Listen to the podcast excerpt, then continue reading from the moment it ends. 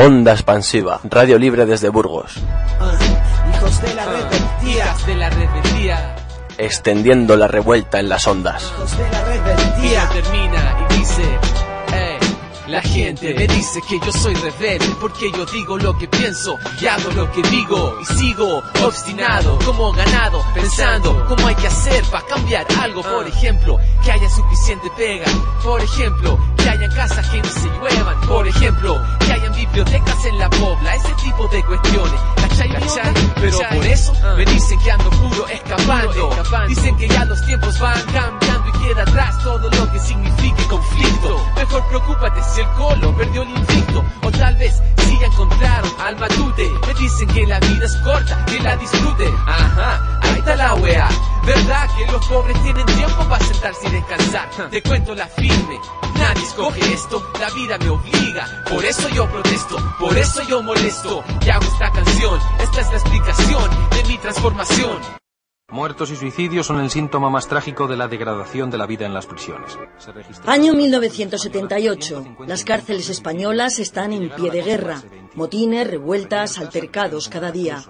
Los reclusos denunciaban que dentro de las prisiones persistían los métodos franquistas.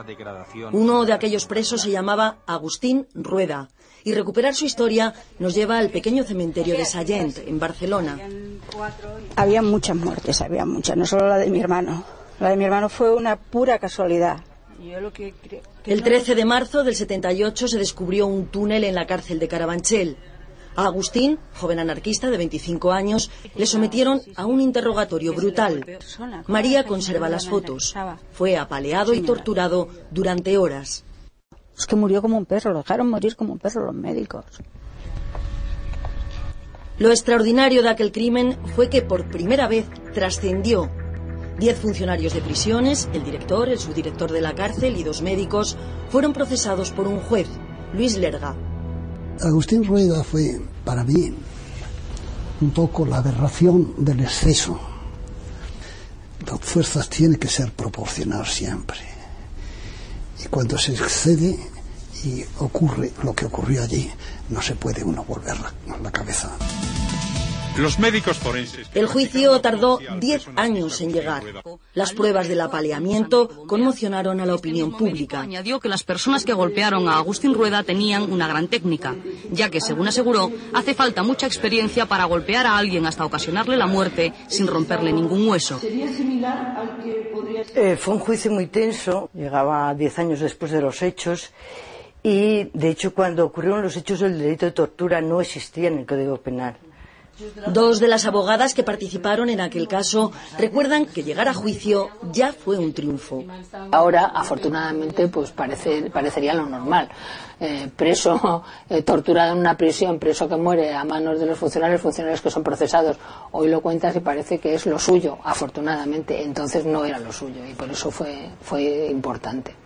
Todos los funcionarios condenados lo son también con penas de arresto mayor por un delito. Al final, los culpables apenas si cumplieron unos meses de condena, pero aquella sentencia hizo historia. Puso coto a la impunidad dentro de las cárceles.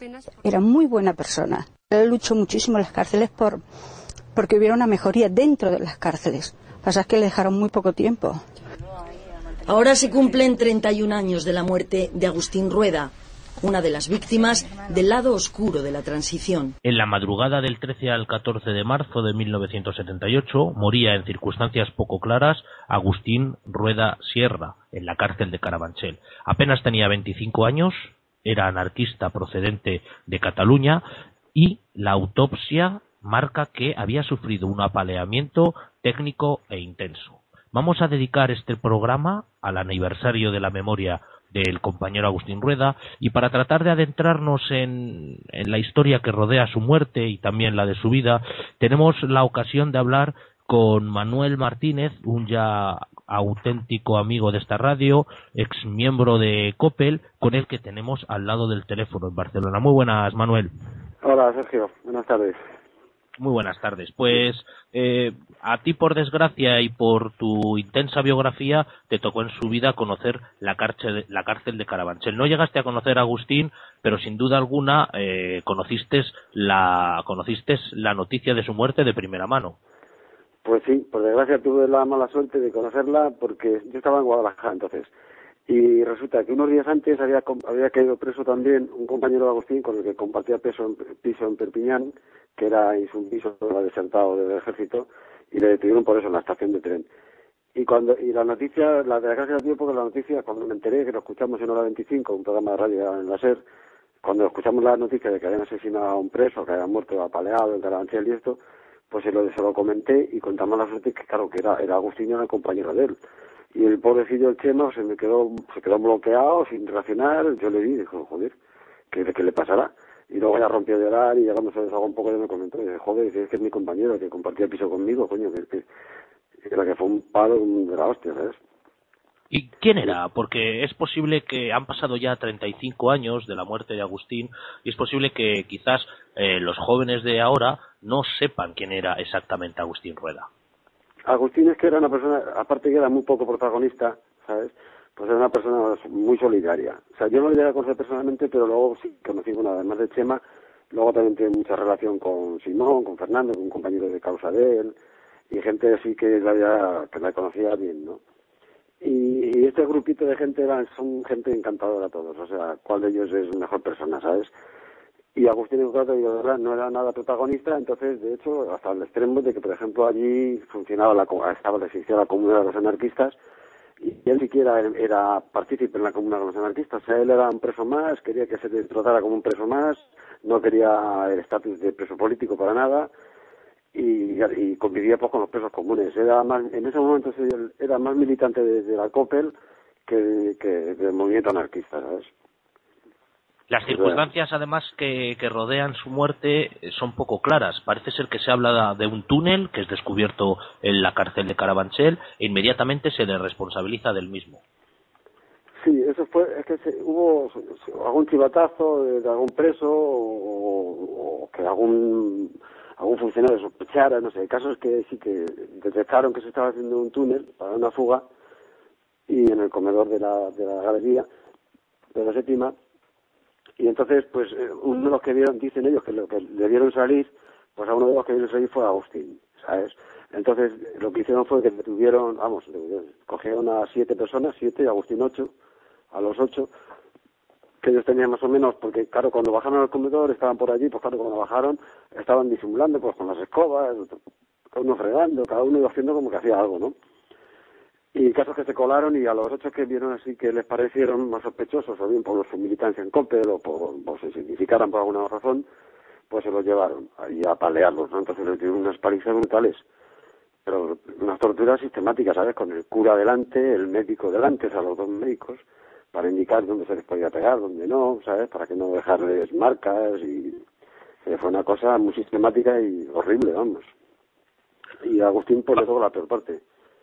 Eh, eh, vamos a, comentar que un compañero que le tocó vivir aquellos tristes momentos, Alfredo Casal, en diferentes entrevistas, en diferentes manifestaciones, plantea que Agustín Rueda no sentía las piernas. Exacto, sí. Agustín llegó un momento en que la, él, ya vio que se estaba muriendo de, por los pies. Empezó a sentir, o sea, que no sentía los pies, luego se iba subiendo hacia arriba, se iba paralizando todo, ¿sabes? Y él empezó a dar gritos para pedir ayuda, ¿no? Porque por favor que llamara al médico otra vez, que volviera al médico. Y cuando vino el doctor Barrigón, ese Barrigón, pues le pinchó. Y los comentarios que dicen, bueno, en ese aspecto, hay quien dice que comentó eso de que al pincharle decía, darle, darle, que esos anarquistas tienen muchos cojones, ¿sabes? Como que aguantaba, como que soportaba el dolor, ¿no? Y luego también dijo que es que era de las humedades. Luego cuando la segunda vez que le preguntaron por lo visto, pues dijo que en el juicio y esto, dijo que es que había humedades. Allí no había humedades ningún, ¿sabes? Eso estaba claro que fue por la paliza que le dieron, ¿no? Estaba totalmente amoratado, estaba negro de los palos que le dieron comentan los que vivieron aquellas circunstancias que se encontraban recluidos en las celdas que en el argot carcelario eran conocidas como la perra chica y que hasta hace poco tiempo habían servido para eh, albergar a los condenados a muertes antes de, tenerse que enfrentar a, la terrible maquinaria del, del garrotevil. A mí me gustaría, eh, Manolo, que nos comentaras cuáles eran las actividades de la COPEL en aquel momento en la cárcel de Carabanchel.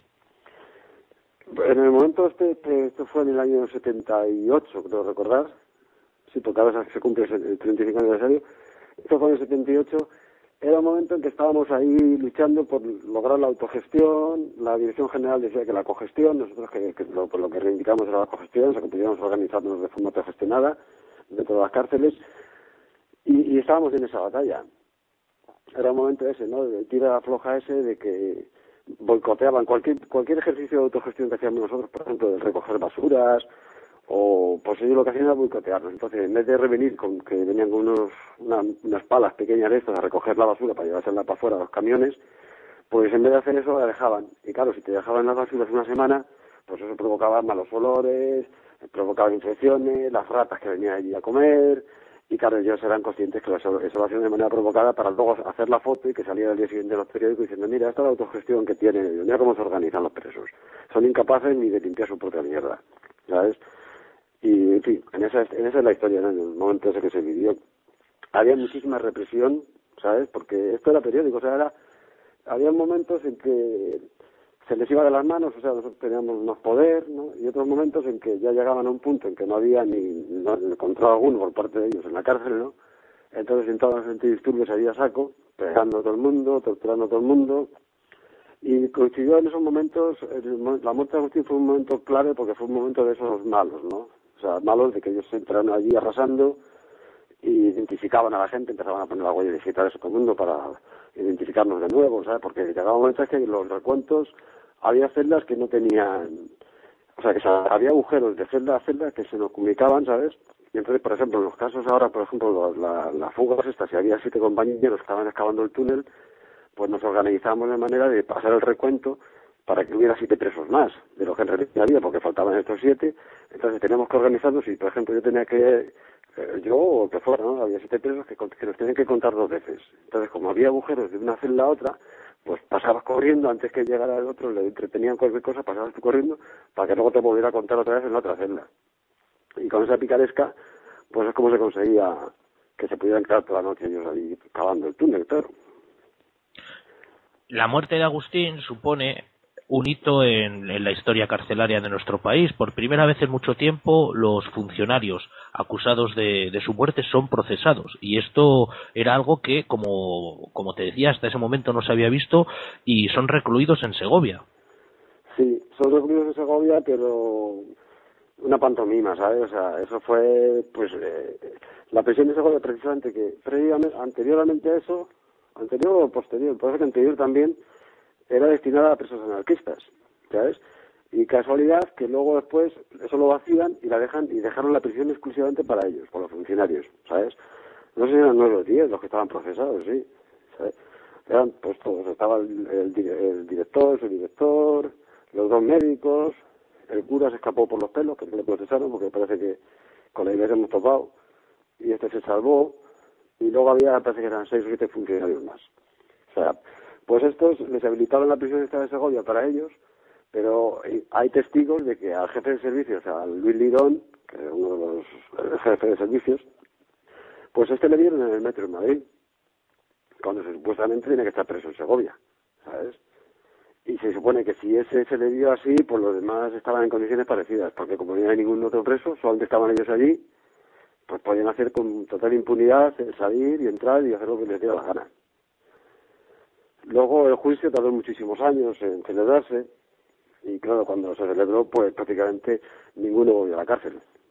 O sea que les condenaron, pero como ya habían cumplido unos meses, pues al final ninguno fue a la cárcel. O sea, eso quedó la más total impunidad. Les, sí, les sancionarían con... Pero, por ejemplo, al director, al Cantor Rueda, al Eduardo Cantor Rueda, este que era el director entonces, a este lo mandaron de criminólogo a la prisión de Murcia. Sí, le rebajaron de puesto, o sea, de, jerarquía, pero seguía siendo funcionario, ¿sabes? O sea que... Y los otros, pues supongo que habrá sido lo mismo. Yo les he perdido la pista, pero supongo que estarán en cualquier prisión. Pues como en el caso del Pusantí, el tío que está ahí en, en, la, en las Islas Baleares, no sé, está en Mallorca de funcionario, o sea que, que los esconden un poco, ¿sabes? Pero después, como en cuanto se la presión mediática disminuye, que se nos va olvidando, pues vuelven a ocupar cargos de, de poder otra vez ellos en las cárceles. Eh, los funcionarios acusados de la muerte de Agustín fueron procesados, pero para los siete presos que sobrevivieron de aquellas palizas comenzaba un periplo carcelario que se tradujo en diferentes traslados. En concreto, dos de estos compañeros, eh, Pedro y Alfredo, fueron trasladados al célebre y tristemente célebre a la tristemente célebre prisión de máxima seguridad de Herrera de la Mancha. Allí, curiosamente, se retractan de las, de las denuncias que habían planteado. ¿Y cómo es posible esto, Manolo? ¿Cómo es posible que en diferentes ruedas de reconocimiento identificaran plenamente a los funcionarios y luego, nada más llegar a Herrera, a las pocas semanas eh, mandan una carta al juez retractándose de, lo que habían denunciado? Eso fue a consecuencia del terror porque la prisión de Herrera, o sea, en los primeros meses, eso era el imperio del terror, pero vamos, que, yo creo que ni los nazis de Hitler eran capaces de, hacer lo que hacían esta gente allí, ¿sabes? Les tenían aterrorizados a todos hasta el que estaban, no tenían ni defensa jurídica legal, porque los abogados iban a visitarles y les decían que ellos no estaban allí, o sea, encima ocultaban de que estaban allí detenidos, sea, detenidos, detenidos, vamos. Y ahí pasó que los abogados ya, claro, empezaron a sospechar, dijeron, joder, pues si no está en la prisión que estaba y tampoco está aquí, ¿dónde cojones está este? Entonces, pero bueno, mientras sido en la dirección general que estaba en Madrid, pues esto, la prisión de estaba en Ciudad Real, pues pasaron tres o cuatro días, una semana, ¿sabes? Que esa semana, pues nada. Luego pasó más tiempo, estuvieron como 15 días, un mes, hasta que empezaron ya a ver la realidad de lo que estaba pasando en Herrera, ¿sabes? Y hasta el extremo de que llegó, cuando llegó el juez, por las denuncias de los abogados, llegó el juez de Manzanares, a tomar declaración a algunos presos, que les habían dicho sus abogados, que eran defendidos ellos, y no y los, los presos no miraban al juez. O sea, los presos tenían la cabeza, que era la actitud que les ordenaban los funcionarios de hacer. Tenían la cabeza con los ojos mirando hacia arriba, hacia el techo siempre, nunca de frente, siempre mirando hacia el techo. Las manos extendidas con los brazos, o sea, con los dedos todos abiertos, para, para que se viera evidente que no tenía nada, ningún objeto, que decir que objeto podías tener allí, no tengo que encerrado en una celda, ¿no? Y las piernas abiertas también, y en esa actitud, ¿no? y a todos sí señor, y a todos sí señor. A cualquier cosa que dijeran sí señor. Entonces, cuando llegó el juez, se encontró que, joder, casi todos los presos con los que iba a entrevistarse, todos tenían esa actitud. Y le decía, no, no, pero relájese, tranquilo, baje los brazos, míreme, tal. Sí señor, sus órdenes, sí señor. ¿Sabes? Y, estaban tan aterrorizados que nadie se creía que fuera el juez, porque muchas veces les engañaban para luego apalearles, ¿sabes? pues claro, no querían caer en la trampa de, decir, esto es una mierda, esto no es un juez, es otro funcionario que se hace pasar por jueces para darle otro palizón, ¿sabes? Y entonces el juez sospechó y dijo, coño, aquí algo raro está pasando. Y ahí fue cuando se levantó la liebre esta, y efectivamente el, el Alfredo y el Pedro retiraron las denuncias, pero por torturas. Al Alfredo le hicieron comerse físicamente todas las denuncias que tenía allí, que tenían los funcionarios, él tenía una carpeta pues con todo el dossier de del caso de Agustín, ¿no? Entonces eso se lo hicieron comer. Le iba partiendo en cachitos y le dieron un botijo para que le pasara mejor con el agua y se tuvo que comer todas las denuncias. Y luego tuvieron que, claro, y luego retiraron las denuncias ante el juez Lerga. Lo que pasa que es que luego el juez Lerga tampoco se lo tragó, o sea, les parecía muy sospechoso eso, ¿no? Desde que habían dado, las denuncias estaban muy bien articuladas, tenían, se habían hecho careos, varios, varios careos, los tíos fueron disfrazados a los careos con peluca, bigote postizo, gafas de sol, cosa que en cualquier careo no les es permitido, a ellos les ha consentido todo eso para que se disfrazaran, a si no eran, no eran reconocidos. Y a pesar de todos sus disfraces, todos los siete los reconocieron en todas las ruedas de careo, ¿sabes? Entonces, claro, al juez le pareció rarísimo eso, ¿no? Dice, ¿cómo es que ahora estos dicen que no? Y entonces los mandó, los llamó a Madrid para hablar con ellos, y claro, estos le dijeron que Pedro, por ejemplo, le decía, dice, bueno, usted sí, pues usted quiere que yo, le dijo, yo he hecho no sé cuántas denuncias y sin todas siempre les he acusado a ellos. Y si ahora, pues me, ha tocado retirar la denuncia. Y dice, pues saca usted conclusiones, a por qué lo he hecho. Le decía, ¿no? Y dice, no, pero quiero que me lo digas tú, le decía el juez a él. Quiero que me digas la razón por la que lo has quitado. Y dice, pues saque conclusiones y al final ya le, le reconoció, ¿no? dice, claro, es que usted no vaya, usted no vuelve a Herrera ahora, usted se recoge aquí y se va a su casa. Dice, pero yo me toca volver a Herrera y ahí me matan otra vez de nuevo. Y dice, entonces, si, si usted me garantiza de que yo no vuelvo a Herrera, pues entonces vuelvo a imponer la denuncia. Y así fue. Él le dio garantías de que no iban a volver a Herrera ninguno de los dos, y tanto el Alfredo como el Pedro, pues ratificaron otra vez de nuevo plenamente en las denuncias. Circunstancias que, que se suman a todo lo turbio y triste de la muerte de Agustín Rueda, que originó también un aluvión de, respuestas por parte de sus compañeros más cercanos, por parte de otra serie de entidades. A mí me gustaría, Manolo, que, que nos hablaras un poco de, de cuál fue la respuesta que se dio en la calle a la muerte de Agustín. Pues en la calle, yo no sé de oídas porque yo estaba, preso también, pero en la calle hubo, sobre todo en Barcelona, que era el entorno más de la catalán, sobre todo aquí en Barcelona y en Girona, en la parte de donde vivía él, de Sallén, que es una zona minera aquí de, de muchos trabajadores, pues aquí, aquí estaba esto en pie de guerra, manifestaciones fortísimas de, respuesta, y bueno, y luego en toda en España, en toda España, yo creo que en Madrid también se, se armó muy gorda, o sea, hubo manifestaciones de apoyo en todos los sitios porque hasta los socialistas apoyaban las manifestaciones, ¿sabes? O sea, que entonces estaban ellos en la oposición y apoyaron, ¿no? Porque claro, era un hecho, pues joder, que, que matar a una persona con esa impunidad, ¿no? Y, luego falsearlo todo, porque hasta el último momento estuvieron engañando, engañando a los jueces y hicieron de todo, ¿no? Para intentar ocultarlo. Y además, la, la notificación de la muerte pasaron muchas horas, hasta que ellos prepararon la coartada de cómo de hacer ante el juez, cómo hacer, ¿sabes? Los médicos, todos, prepararse y coordinarse entre ellos, las respuestas, o sea, que tendrían todo preparado, que gozaron de mucha impunidad. Y entonces esto, por la relación popular fue fortísima, hubo muchísimas respuestas. Que fue como un desahogo, ¿no? Pues en realidad no se conseguía nada, pero por lo menos se notó que era una persona querida, ¿no? Y que, y que era un chaval súper solidario con todo el mundo, ¿no? Pues, Pocos días, sí, sí, como te comentaba, o como hemos comentábamos en la, anterior entrevista en la que tratábamos de analizar cuáles habían sido las actividades de la coordinadora de presos en lucha, te comentaba que pocos días después de la muerte de Agustín, el, eh, por entonces director general de instituciones penitenciarias, Jesús Haddad, eh, era asesinado, era ametrallado a la puerta de su casa. La acción la reivindica el Grapo, algo que que en algunos círculos pues eh, no sienta demasiado bien. A mí me gustaría que nos hablaras un poco también de todo eso. Cuando, cuando mataron al director general, a raíz de la muerte de Agustín, sí, pasaron unos días solo, fue una respuesta muy inmediata.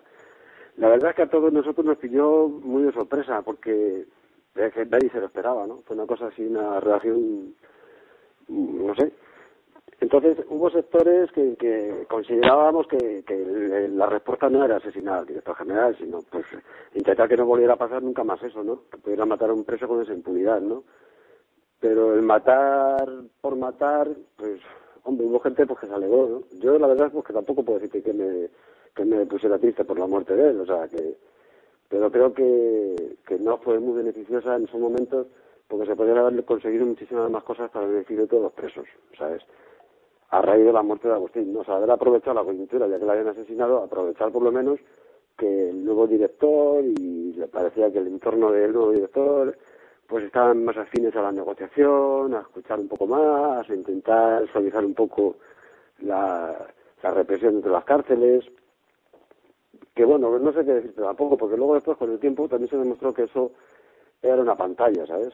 Eso de la negociación y demás era una pantalla para suavizar, eh, evitar en la medida posible los motines, las autolesiones, es decir, las reivindicaciones de los presos, en la medida de que mientras tanto ellos iban gestionando y fabricando la ley general penitenciaria, que era una ley, pues, pues de, lo típico de Napoleón, del dividir y vencerás. Entonces el preso bueno tenía opciones a permisos, a una serie de beneficios, y los presos malos, no malos, los presos reivindicativos, los presos que eran los que realmente les molestaban a ellos, pues esos presos aislarlos, meterlos en celulares con una vigilancia especial o en las cárceles como Herrera que estaban haciendo demasiada seguridad y controlar a la población reclusa, así que fue lo que hicieron. O sea que no sé, hubo división de opiniones, pero yo con, con el paso del tiempo creo que no, no es que me alegre de la muerte de nadie, ¿no? Pero vamos, él tampoco, el director general este tampoco hizo nada para evitar que la gente muriera, porque no solo fue la muerte de Agustín, han, han muerto muchísimos presos en las cárceles, ¿sabes? Entonces, por algún director de general que muera, pues mira, aún sacamos mucha ventaja nosotros. En estos días se ha cumplido, el, como comentabas, el 35 aniversario de, la muerte de Agustín. Y en Barcelona estáis preparando o se han preparado una serie de actividades que, sería interesante que, nos comentases. Pues sí, mira, hoy precisamente comienzan esta tarde con la recepción allí, hacen una, un homenaje a Agustín. Hay una, especie, una pequeña exposición que hacen también Y luego mañana, pues también hay, bueno, dura hasta el domingo. Hay una mesa redonda con la con Daniel, que representación de COPE, luego hay un Andrés Grimá, que es representación de los presos políticos en el franquismo, luego está Liñete García, que es un miembro del Ateneo Libertario de Sanz, y Pepe Rivas, que es el que era director de Ajo Blanco, una revista así que hubo en la época, que también se hicieron eco de la muerte de Agustín. Y luego, pues se pasa en una película, van a presentar una campaña también, porque donde estaba Agustín hay dos compañeros también del Maquis, el Quique y el Ceres, que eran compañeros del Facería, de uno de los últimos asesinados, de los Maquis asesinados en Barcelona. Luego pasa una película también de Ni viejos ni traidores, que es un documental sobre los grupos autónomos de principalmente acción directa, el MIL y demás. Porque el Agustín, a pesar de que eran, yo creo que sí que era militante de CNT, o sea que tenía carne como, como militante de CNT, pero aunque lo tuviera o no, vamos, él era como mínimo era simpatizante de CNT, ¿no? Pero luego también era, era un grupo autónomo en realidad. La gente que estaba en Agustín, tanto él como su grupo, pues era lo que eran los grupos autónomos libertarios de la época. Y luego, pues, cayeron también por un confidente, que no se sabe todavía con mucha certitud si eso ya fue provocado por la propia policía, tipo caso escala, ¿sabes?, para arrestar militancia del movimiento libertario. El confidente en concreto, y perdona que te interrumpa Manolo, en confidente en concreto un tal Antonio Soler que tiene en, en, su haber una curiosa biografía, porque antes ya de pasar a Francia pues había realizado diversas acciones, allí incluso parece que se le relaciona con diferentes artefactos explosivos que estallan en, en locales relacionados con, con diferentes sectores eh, antifranquistas. Y eh, algunos autores lo citan como confidente de la policía no solamente española sino incluso francesa. Sí, pues no es de extrañar que fuera un montaje policial para la para que cayeran ellos y luego hacer el, el boom mediático ese que solían hacer, ¿sabes? Para que restan militancia, sobre todo FNT era un movimiento libertario. Pues es muy probable, Además- porque era la época más esa ya de la guerra sucia, de, la, de los parapoliciales estos. Por esos años más o menos comenzó la historia legal también, ¿no? Más o menos, un poquitín después. Ujú. Además, eh, comentar también que desde hace un tiempo, junto con otros antiguos militantes de la COPEL, como Daniel Pons, que tú mismo has citado, y Agustín, otro Agustín en concreto, pues estáis realizando una campaña para sacar a la luz eh, toda la, de alguna manera, eh, de alguna manera, eh, marginación que, os ha, que se os ha causado a vosotros al haberse a ver, al haberos sido aplicada la ley de, de vagos y, ma- y maleantes. Eh, a mí me, gustaría que nos explicaseis eh, por qué vuestros expedientes no han sido, digamos, eh, tenidos en cuenta a la hora de haber realizado esta especie de, eh, de lavado de cara que se ha realizado por parte de, de los antiguos de los antiguos ejecutivos de- del actual Estado español. Sí, la, la reivindicación esta nuestra surge a raíz precisamente de, estando los socialistas en el gobierno, al, se formó una asociación de expresos sociales, más o menos al amparo de, de esto, ¿no? Y, y estos iban a poder acceder a una indemnización por haber cumplido la ley de vagos o la ley de peligrosidad social, que fue la heredera de este de vagos, y ahí les indemnizaban por el tiempo pasado por estas dos leyes, ¿no? Entonces, esto está- era claro que era para conseguir votos del movimiento gay, que es un movimiento de muchísimos miles de personas, ¿no? Y, y eso era muy goloso, ¿no? Pero claro, ahí se nos margina totalmente. Ahí, igual que se nos marginó, o sea, se nos discriminó cuando las amnistías, las dos amnistías, que no contaron para nada con el resto de presos sociales, que éramos nosotros, en esta ocasión también se hace una asociación de presos sociales sin contar con el resto, con, con presos sociales que éramos nosotros. Lo único que no teníamos que, es que no éramos gays. Pero vamos, pero todo lo demás éramos lo mismo. Habíamos sufrido las condenas por estas dos tan injustas para ellos como para nosotros, ¿no? Pero claro, como nosotros somos poquitos los que quedamos vivos y no votamos, pues claro, no somos golosos, no quieren, no pueden disfrutar de nuestro voto, pues ellos a cambio no nos dan nada, ¿no? Y entonces ahí surgió la reivindicación, ahí empezamos la campaña esta de, de la, que para que nos sea reconocido, no a nosotros, a toda la gente que hubiera cumplido una ley de estas, o la de vagos o la de peligrosidad, pues que el tiempo que como se cumplía en establecimientos penitenciarios de trabajo, además, en los cuales estábamos obligados a trabajar y en condiciones de esclavitud del siglo XIX, pues porque con unos sueldos de miseria, pues sueldos de miseria a lo mejor eh, 100 o 200 pesetas al mes, o sea que una cosa, re- cosiendo balones, o sea, trabajos penosos encima y sin derecho alguno, no estábamos ni asegurados a la seguridad- social, ni cotizábamos, ni nada, pero se denominaban establecimientos penitenciarios de trabajo, la rehabilitación a través del trabajo. Y eso es lo que estamos reivindicando, que ya que hemos estado trabajando encima por cojones y sin cobrar y, sin, y en condiciones de esclavitud, por lo menos que nos reconozcan como que estos años hemos cumplido esas dos leyes, que, no, que nos sirva como cotizada la seguridad social, de cara a que el día que nos jubilemos, por lo menos tengamos una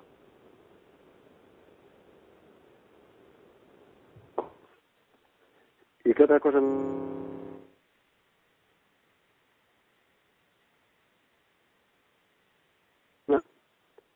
Sí, Manuel. Ah, ah, sí. Sí, Creí que te había cortado, no te escuchaba. No, no te preocupes. Bueno, esto es lo que tiene los, los aparatos amateur y, y la magia de, de la, de la radio enlatada. Eh, eso es. Pues eh, simplemente agradecerte que, que nos hayas prestado tu voz para, para conocer un poco más a fondo la, la triste historia de, de Agustín Rueda. Esperemos que jamás vuelva a ocurrir un caso como este y, y que aprendamos de, del esfuerzo de, de Agustín porque, bueno, pues es muy fácil convertir a, a las personas en mártires, pero sin duda alguna, como tú has presentado, Agustín no era para nada un mártir, era una persona vitalista que amaba la libertad y que, y que bueno, y que sufrió, y que sufrió las consecuencias de tratar de, de escapar de, de una prisión tan, eh, tan abominable como la de Carabanchel y, y bueno, y que eh, su, su acción quizás mereció la pena. Pues sí, la verdad es que sí, que no cayó saco roto y es un ejemplo a seguir, es una persona que a día de hoy todo el mundo le, le sigue queriendo, admirando, ¿sabes? Y recordando, y por algo es. Cuando a una persona se le quiere, o sea, después de 35 años se siguen haciendo homenajes y reivindicando su figura, de que es una persona solidaria y con los más necesitados y siempre estuvo ahí. Y lo de las muertes en prisión, por desgracia, Sergio, siguen ocurriendo, ¿sabes? Lo que pasa es que no las reconocen. Y como tampoco son presos que tengan el apoyo que puede tener Agustín y sus compañeros de mundos anónimos, pero que los siguen asesinando con total impunidad, ¿eh? Por desgracia. Pero bueno, en ello estamos luchando para que, por lo menos, hacerlo público, denunciarlo, que se sepa. Pues muy bien, eh, Manuel, un fuerte abrazo y nos volveremos a encontrar. Venga, muchos saludos y muchos besitos a todos. Venga, no cuelgues por favor, Vale. ponemos un poquito de música y te cuelgo y te cuento alguna cosita. Muy bien, mi niño.